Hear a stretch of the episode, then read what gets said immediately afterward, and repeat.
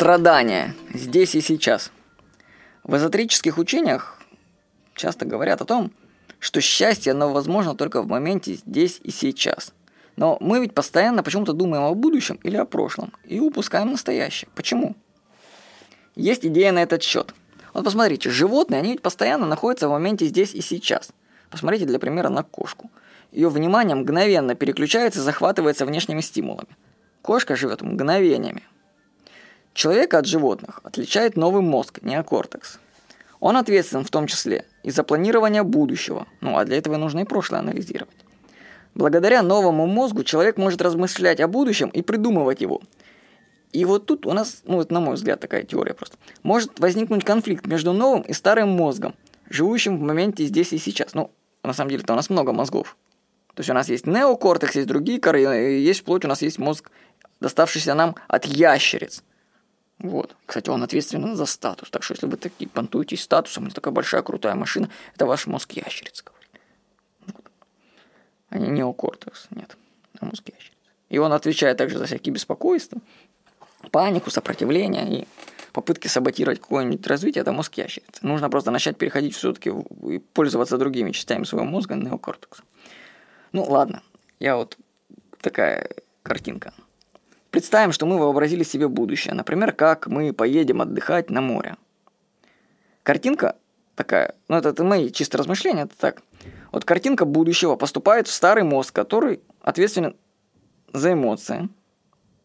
Кстати, старый мозг, он живет в моменте здесь и сейчас как раз, как животный. Вот.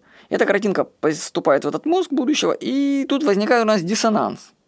То есть оно, море как бы есть у нас ну, в картинке, которая поступила, а на самом деле его нету в реальности. Здесь сейчас его нету. И у нас получается вот как такое страдание мы начинаем. То есть это постоянная боль между тем, что мы хотим в будущем, и то, что есть сейчас. То есть мы страдаем фактически из-за наших желаний. Ну, если так подумайте, о чем вы страдаете? Вы же страдаете из-за того, что у вас чего-то нету, а это что-то есть в будущем. А сейчас у вас нет. Вот Таким образом, получается, что мы страдаем из ожидания будущего и анализа прошлого. Ну, такова наша судьба как людей. Ну, счастье, оно действительно находится здесь и сейчас. Прямо сейчас. Ну, вот, вот прямо сейчас, когда вы слушаете эти строчки. Осознайте этот момент. Послушайте так вокруг себя. Вот у меня тут люди какие-то топчут. Мы находимся в студии. Запись, тут люди танцуют и песни поют. Ничего, кроме здесь и сейчас, нет и не будет. Искать вообще нечего. Нужно проникнуться моментом. Если не сейчас, то когда? Нет, ну это, конечно, не значит, что вообще нужно жить только настоящим и как бедные кришнаиты повторять по тысяче раз на день Харе Кришна, Харе Кришна, и будет тебя счастье. Кришнаиты реально только этим и занимаются. Как раз продумывание будущего отличает успешных людей от остальных. Я в курсе могущества времени об этом рассказываю подробно. Нам нужен баланс между планированием будущего и осознанием момента здесь и сейчас. Отследите за собой. Вы витаете в прошлом или будущем? Осознайте, что это ваш ум уводит вас от настоящего. Если вы переживаете за чего-то в будущем, то поймите, что это иллюзия. Вы сами себе создаете страдания через ожидания – это конфликт нового и старого умов. Чтобы его разрешить, просто чаще понаблюдайте сами за собой. Вспоминайте себя, осознавайте больше. Я напоминаю, что для тренировки осознанности вы можете выбрать любое событие, запускающее пробуждение.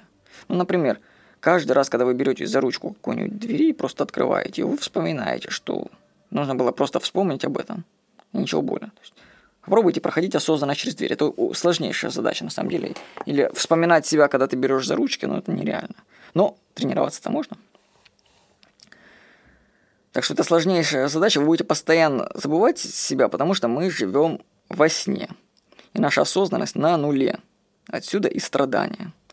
Для более подробного изучения темы самовоспоминания, это ключевая тема в саморазвитии, одна из таких, посмотрите книгу Роберта Бертона самовоспоминания. Она есть в электронном виде.